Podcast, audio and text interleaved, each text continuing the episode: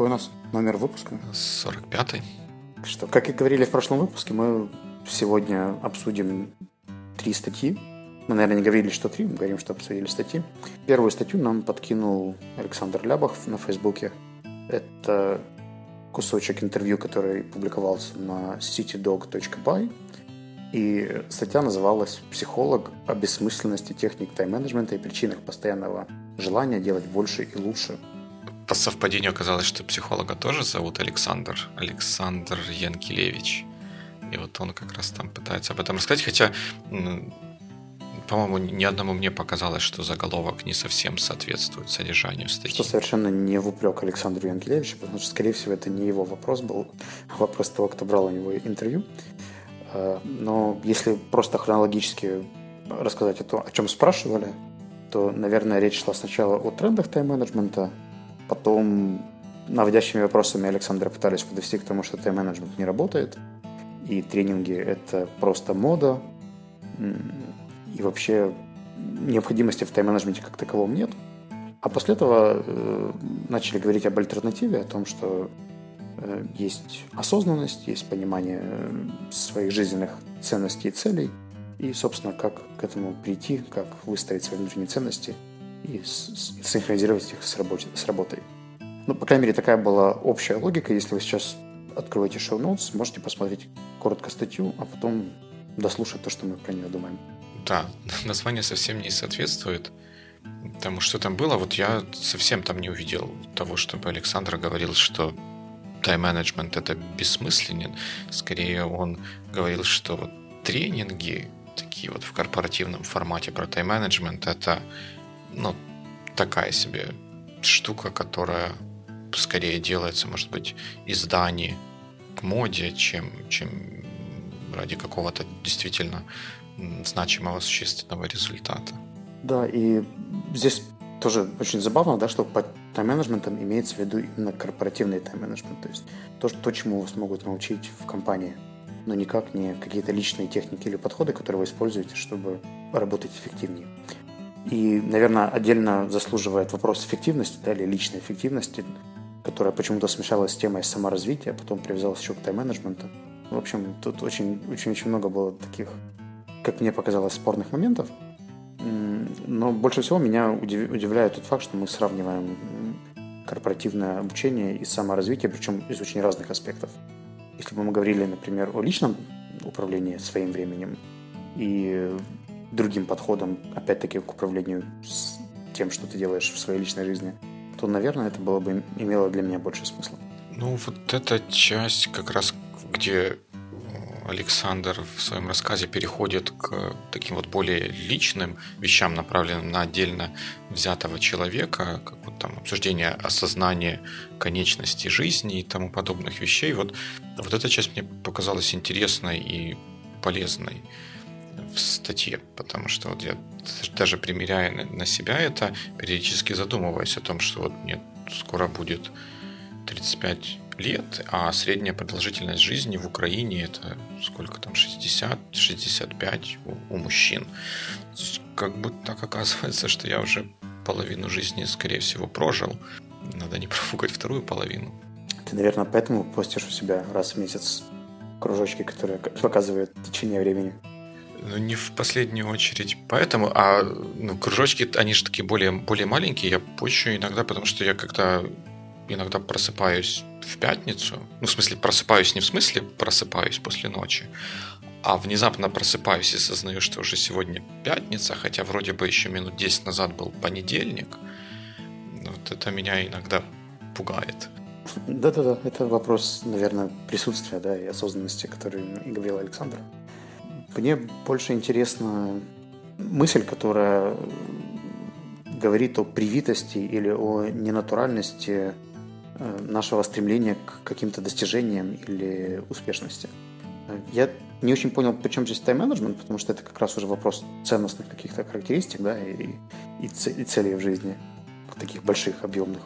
Как-то я не почувствовал контраста, да, вот с тем, чему обучают э, разные гуру тайм-менеджмента и желание добиваться результатов. Потому что я думаю, что мы все помним да, отлично про то, что у нас бывают разные подходы Ну, в общем, как, как людей не дели, но я не могу сказать, что для всех любовь к достижениям или результатам была привита искусственно, и вообще нам это не нужно. Мне кажется, что это связано с двумя вещами.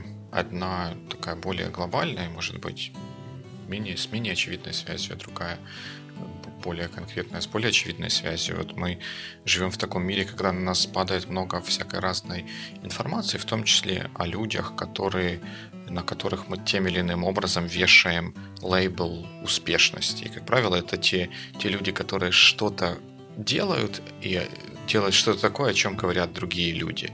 Прыгнул, как Феликс, хотел быстро вспомнить его фамилию, Баумгартнер, по-моему, который из космоса прыгнул с парашютом. Человек достиг чего-то такого, про него все говорят, и он, мы такого рода людей в разных масштабах воспринимаем как людьми успешными и где-то в глубине души понимаем, что они добились того, чего они добились, потому что они что-то что делали. А для того, чтобы что-то делать, нужно выделить время. А мы такие все бестолковые, что мы делаем какие-то свои обыденные вещи, а на что-то большое, значимое у нас времени не хватает, это значит, нам нужно лучше управлять своим временем, а и да, все записываться на тренинг по, по тайм-менеджменту или читать книжки про то, как лучше управлять своим временем и достигать больших, больших каких-то результатов. В общем, резюмируя эту статью, я бы, наверное, добавил, что ее стоит прочитать просто, чтобы почитать о том, какие у нас в жизни бывают риски, и мнение Александра о том, как именно жить согласно своим внутренним ценностям. Это были для меня два полезных момента, которые, к сожалению, не очень были связаны с тайм-менеджментом, поэтому еще раз спасибо журналисту, который привлек внимание статьей. Там такая большая была дискуссия в конце. Ну, я, честно, комментарии меня ужаснули, я даже дальше третьего не ушел. А, ну, значит, хорошо, что я и не, не, не пошел туда. То есть, да, не, не обращайте внимания на заголовок, он не совсем или совсем не соответствует содержанию статьи, и в целом э, статья достаточно, достаточно интересная, там есть хорошие, хорошие мысли, не про тайм-менеджмент.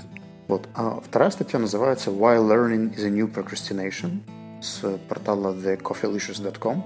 И где ты ее нашел? Почему ты ее нашел? Как ты ее нашел? Я ее в клювике принес, да, это был, это был я, потому что ее перевели на русский язык, по-моему, даже в нескольких местах. Опубликовали на Хабре она была. Э, я ее где-то... В... Ну, в общем, я ее в Твиттере где-то где поймал. И еще до того, как я прочитал ее, там, по, по заголовку казалось, что это что-то, что сходно с теми темами, которые мы, мы обсуждали. И вот я ее поэтому к нам и добавил в обсуждение.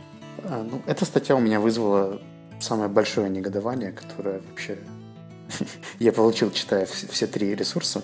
Ой, а, а, I'm sorry about that. Я не, не хотел этой статьей вызвать в тебе бурю негодования. Нет, тут, тут, тут ты, наверное, прав, потому что с одной стороны, это, наверное, созвучно да, с тем, что я читаю где-то у своих друзей на Фейсбуке. Но, с другой стороны, я не очень понял, а при чем здесь, собственно, learning?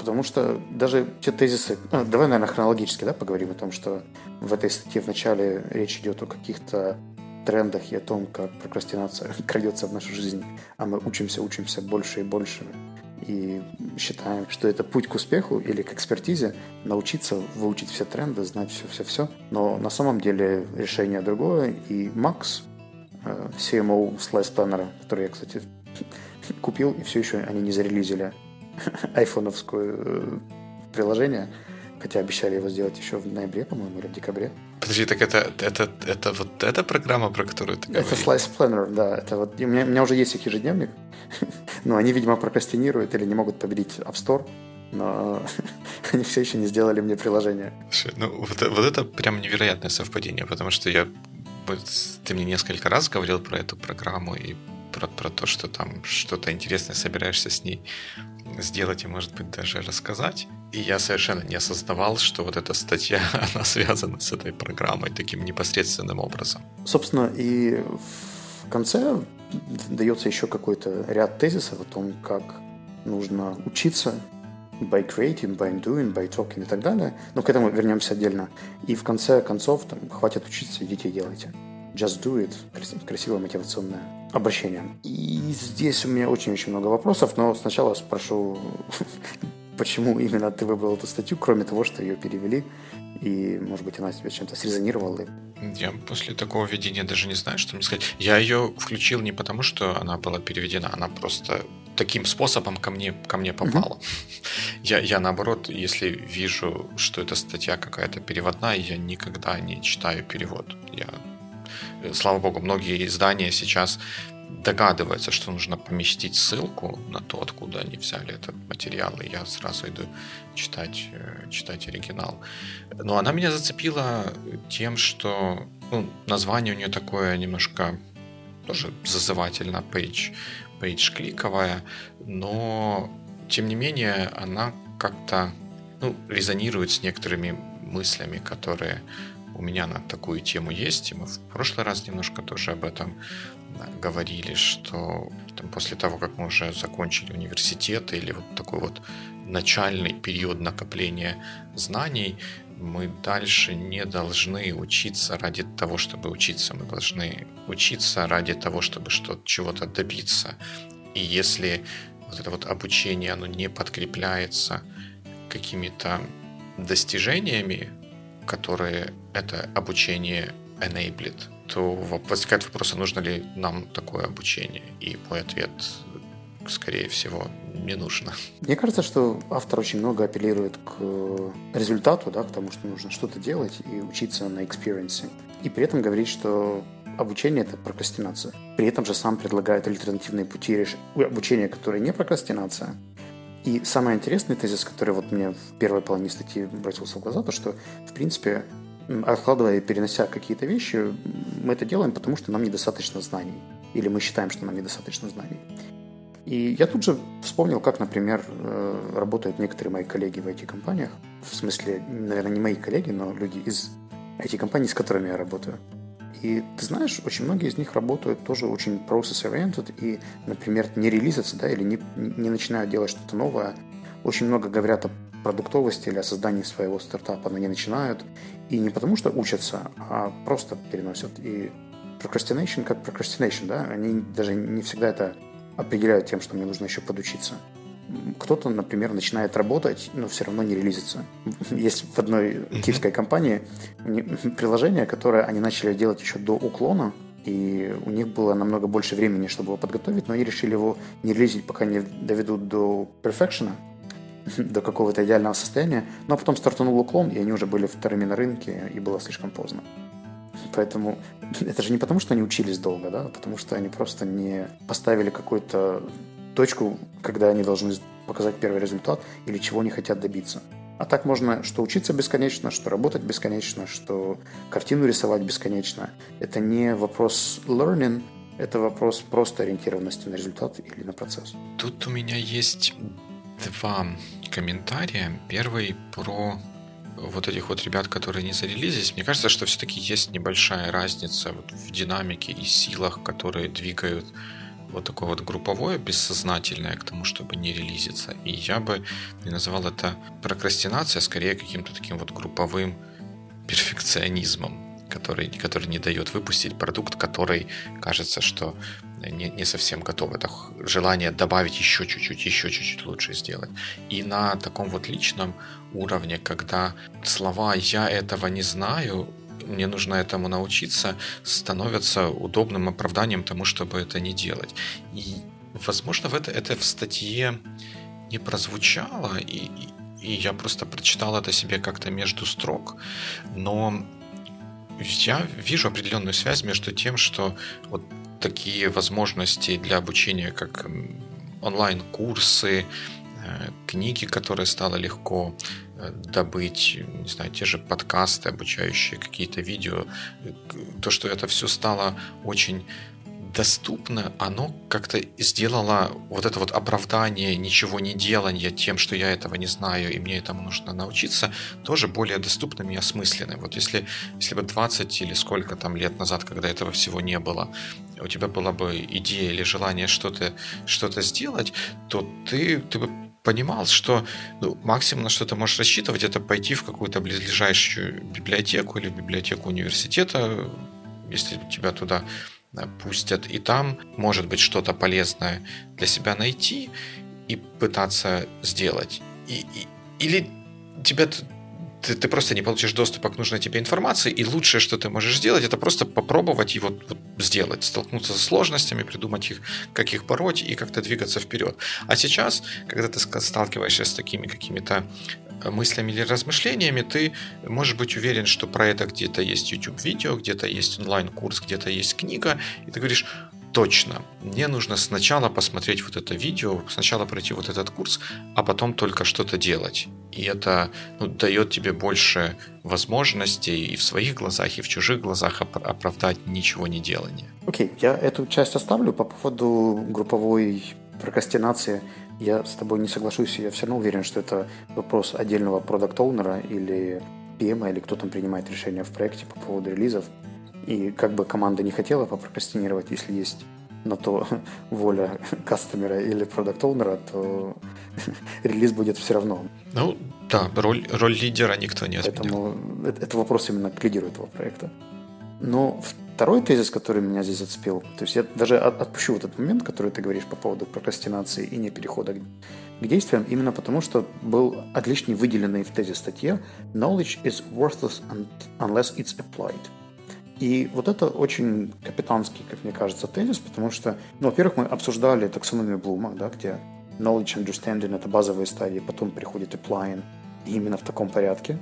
И люди могут застрять где угодно. Они могут застрять потом, после applying, перестать учиться, делать только то, что они делают, не получать новых знаний и устареть. И, в принципе, мы поэтому стебемся со всего украинского политикума, со всей э, украинской бюрократии и так далее, потому что они только делают то, что умеют, и не учатся ничему новому. То есть это работает в оба конца. И говорить, что это проблема knowledge versus application, да нет, это не вопрос знаний и применения знаний. Это вопрос просто правильной цикличности. Выучился, попробовал, применил, пошел учиться дальше, чему-то еще, еще попробовал, еще применил. Конечно, есть люди, которые подходят к этому более академично и просто накапливают знания. Но это уже их личный вопрос. Может быть, они не хотят быть практиками. Тут такая интересная, интересная штука, особенно когда ты говоришь про цикличность обучения и вот этих вот циклов acquiring knowledge, applying and doing something uh, else. Ведь оно, это, же, это же звучит как прокрастинация через обучение, э, но не совсем в таком ключе. Вот если представить себе какого-нибудь, не знаю, пекаря, например, mm-hmm. или пивовара, который варит пиво на оборудовании, которое сделано какое крафтовое пиво на оборудовании, которое там 19 века какого-нибудь. И вот он изо дня в день вот этим вот занимается, получает от этого фан, может быть, он так особо ничему не новому не учится, но он ежедневно те знания, которые у него есть, он их ежедневно применяет к тому, чтобы получить результат, который ну, дарит радость или какое-то позитивное, какой-то позитив. ну, может быть, это не, не самый хороший пример был с пивом, но он как- как-то я не придумал лучшего, что иллюстрирует то, что вот такие вот традиционность выполнения каких-то операций тоже может быть э, хорошей, э, хорошей вещью. Ну, то есть он как бы особо ничему не учится, но он регулярно выдает результат, используя те знания, которые у него есть, и он себя ощущает счастливым, обеспечивает свою семью, тех работников, которые у него на заводе работают. А разве, разве это плохо, что он не, не входит в этот цикл и устаревает? Нет, он не устаревает, потому что просто продукт, который он выдает, он не, не устаревает. Окей, okay, отвечу по двум пунктам. Во-первых, ты, мне кажется, начитался статей про тайм-менеджмент, потому что немножко фальсифицируешь то, что я говорю. я ни в коем случае не говорил, что обучение – это прокрастинация. И нигде-нигде э, к этому вообще даже не идет. Тут вопрос дефиниции обучения и инструментов, которыми люди могут пользоваться. Второй пример по поводу пекаря, который ты привел, он просто шикарен и отличен, потому что если мы возьмем, например, еще одного пекаря или пивовара или какого-нибудь еще мастера, то есть люди, которые делают свою работу лучше от раза к разу, да, и они честно подходят к тому, чтобы где-то что-то улучшать, допиливать, рефакторить и так далее – и ориентироваться на качество. А есть люди, которые достигли какой-то планочки, да, говорят, что ну вот у меня это хорошо получается, делают так, как получаются, перестают двигаться в новых направлениях. И те, те имеют право на существование, и это их личный выбор, и никто не осуждает, да, то есть это вопрос каждого пивовара и каждого пекаря. Но мне здесь очень нравится японская концепция э, мастерства. То есть мастер – человек, да, который через действие учится. Можно делать действия бездумно, а можно делать действия обучаясь. И это, в принципе, то, что у Макса написано дальше. Он говорит, что нужно перестать учиться, потребляя, начинать учиться, создавая, перестать учиться, изучая, uh-huh. де, учиться, делая. То есть, по сути, он как раз и говорит, что есть другие инструменты обучения. Doing by creating, uh, sorry, learning by creating, learning by doing, learning by talking и learning by writing. Но вот здесь вопрос. Это же, вот, например, stop learning by listening, start learning by talking. И стать вот этим вот гуру, да, типа Пентусевича, который много-много говорит, да, но сам уже давно перестал учиться и просто токен. Есть ли там какой-то момент обучения? Есть парадокс, потому что вся статья говорит о том, что обучение – это прокрастинация, но при этом вот эти вот тезисы, они говорят, что просто перестаньте учиться так и начинайте учиться по-другому. Учитесь через действия, учитесь через игры, учитесь через написание и так далее через какие-то более активные техники. Но это же все равно обучение, да, то есть это процесс приобретения нового опыта, новых знаний и так далее. Где же здесь stop learning, если вопрос просто поменять инструменты? Хватит учиться пассивно, учитесь активно. Это хороший, слушай, отличный поинт. Он э, пересекается с, с моей критикой статьи, может быть, не, не оправданной, потому что это все-таки небольшая статья, а не какой-то большой разухабистый труд, но что Макс, кроме того, что он указывает на проблему и говорит, что вот это не очень здорово. Есть много плохих вещей с тем, чтобы учиться просто потребляя, впитывая в, как в губка в себя какую-то информацию и говорить, что это плохо, надо делать как-то по-другому. Вот ты, ты говоришь о том, что он какие-то вот такие вот зачатки предложения э, о том, как это делать, предлагает, но они такие не, не направленные на корень самой проблемы. А, а я хотел обратить внимание на то, что он вообще по большому счету таких вот рецептов или хотя бы направлений, как с этим бороться, он не, не предлагает. То есть он очерчивает проблему, но не дает ничего, чтобы, ну, кроме призыва «давайте делать лучше», ничего, чтобы как-то с этим, с этим справиться потому что не для всех доступно, даже если говорить про learning by creating, it's not necessarily available to, to, to many people. И, возможно, им там какие-то более другие вещи могут. Понимаешь, если бы я еще не был э, юзером, который заплатил на Kickstarter за его приложение и жду его уже 4 месяца, это бы звучало, возможно, компетентно, да? Стопроцентное попадание в целевую аудиторию. И я хочу закрыть эту дискуссию по этой статье последняя фраза, которая еще раз подчеркивает то, над чем, наверное, стоит задуматься. Звучит она так. Stop learning now, become bold enough to take the first steps and start learning from your own experience. то есть stop learning now и start learning from your own experience. Как? В общем, я бы обратил внимание Макса на методы обучения, и говорил, что конкретные методы обучения действительно похожи на прокрастинацию, потому что они пассивные, и они не предполагают действия. Но есть же и активное обучение, и нужно просто менять фокус с пассивного на активного, чтобы процесс обучения не стал прокрастинацией и не стал процессом ради процесса. Точно, не позвольте мыслям о том, что вы чего-то не знаете, служить оправданием того, что вы ничего не делаете. И в конце вставим кусочек видео, который называется Just Do It, там, где человек кричит и говорит, что идите и делайте. Что, пойдем к статье номер три? Номер три. Которая... Эту статью тоже я принес в клювике, и я тоже ее где-то э, увидел. Ну, где-то, где я обычно вижу статьи, наверное, в Твиттере, в Фейсбуке ничего полезного нету, тем более, что у меня там таймлайн отключен. Да, я где-то в Твиттере тоже. В Фейсбуке нет ничего полезного, кроме статьи Саши Лябаха, которую он нам принес на Фейсбуке. Мы уже много раз же об этом говорили. Вот в своем, в, мне в своей ленте, чтобы найти что-то полезное, надо перелопатить гору вот этих всяких разных постов. И я пока не чувствую себе силы быть таким вот золотоискателем. Ну, в общем, lo and behold, э, есть портал, который называется Wisdomination. Отличное название, кстати. Да, у него теглайн такой, который в эфире читать, наверное, нельзя. Ты, по-моему, give, give them too much credit. Я не знаю. По-моему, это просто блок какого-то дядьки, а не портал. Ну, окей, да. Э, ресурс. И этот ресурс э, разместил пост или статью, которая называется «К черту мотивацию, все, что вам нужно, это дисциплина». Я надеюсь, что ты тоже с ней не согласен. Ты знаешь, мне даже понравилось несколько весьма интересных тезисов. Э, но давай мы до того, как перейдем к согласию-несогласию, поговорим о структуре этой статьи, чтобы те, кто ее сейчас, может быть, пролистывают, знали, на что ориентироваться. Что вначале автор пытается объяснить разницу между мотивацией и дисциплиной и чем они отличаются друг от друга. После этого речь опять идет о отсутствии мотивации, да, и как это приводит к прокрастинации.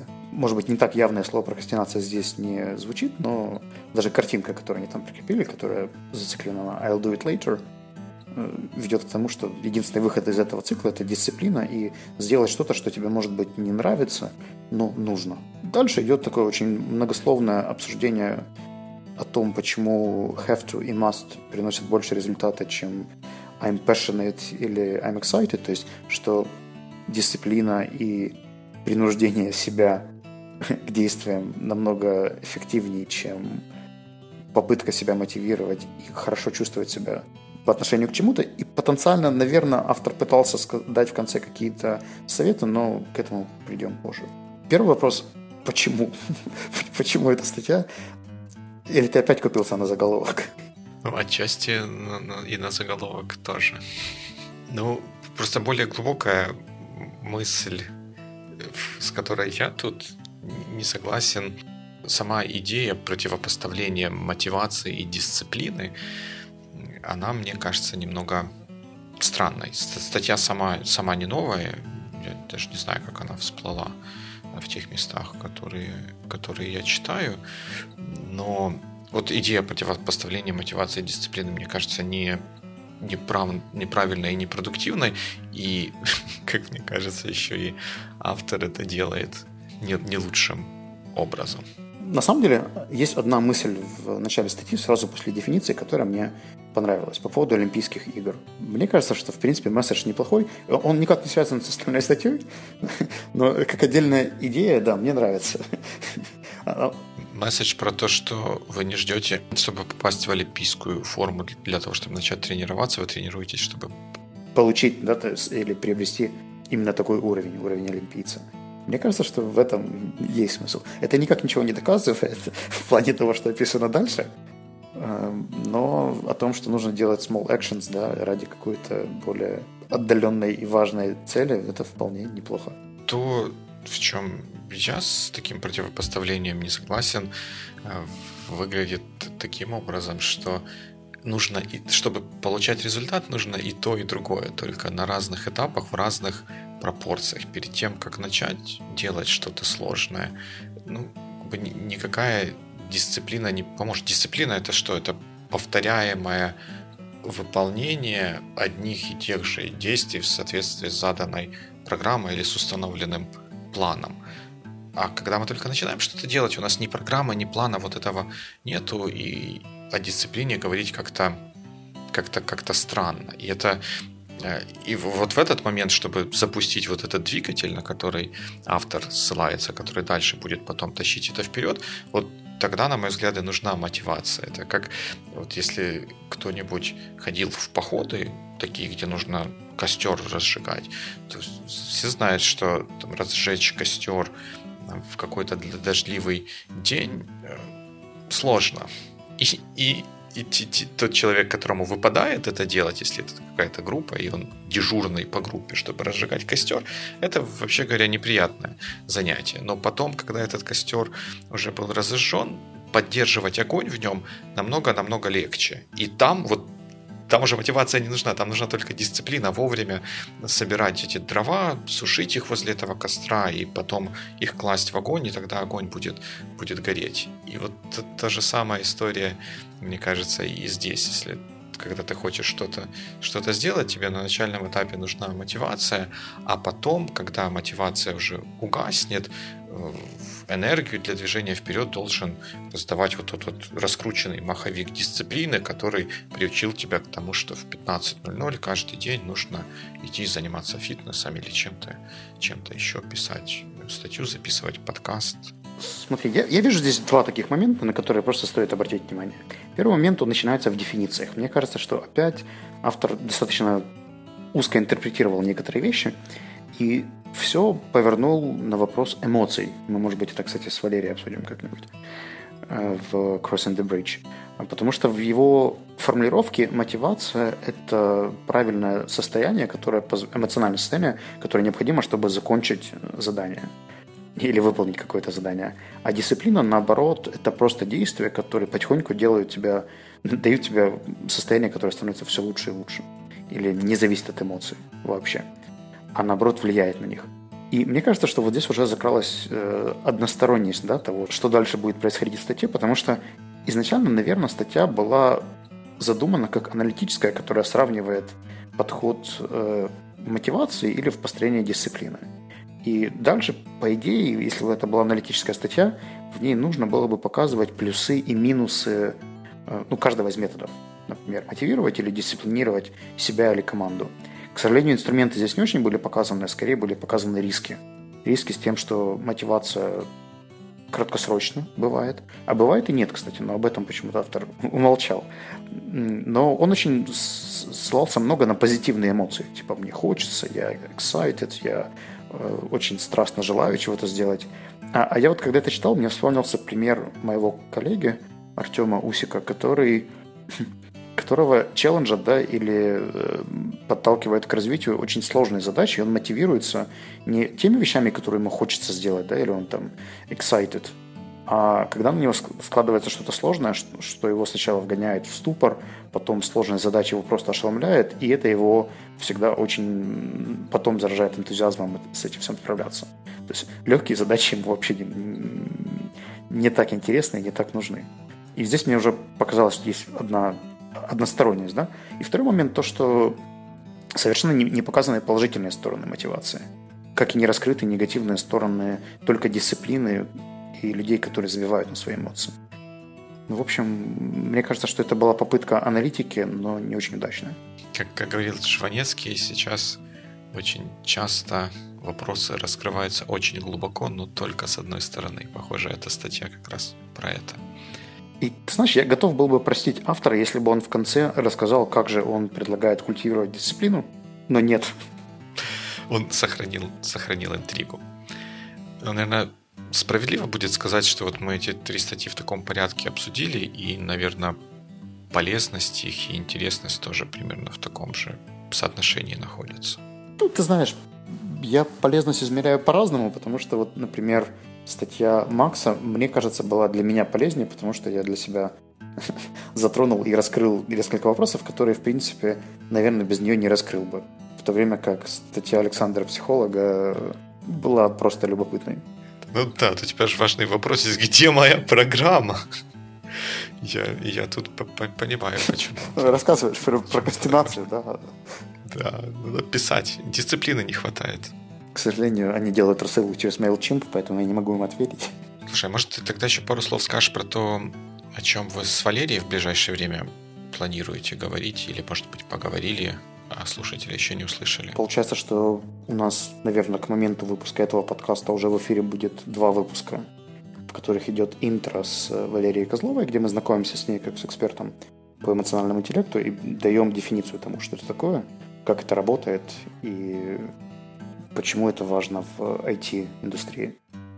И начиная со следующего, с третьего выпуска, мы будем говорить уже о каких-то более прикладных вещах, например, о стилях письма и как использовать рациональные и эмоциональные системы мышления для того, чтобы писать эффективно и правильно и попадать в результат. Подкаст после этого будет связан с фильмом, но об этом вы узнаете, если послушаете подкаст номер три. Супер, тогда приходите на One, подписывайтесь на этот подкаст. Если еще почему-то не подписались, подписывайтесь на Crossing the Bridge и другие подкасты, которые у нас есть.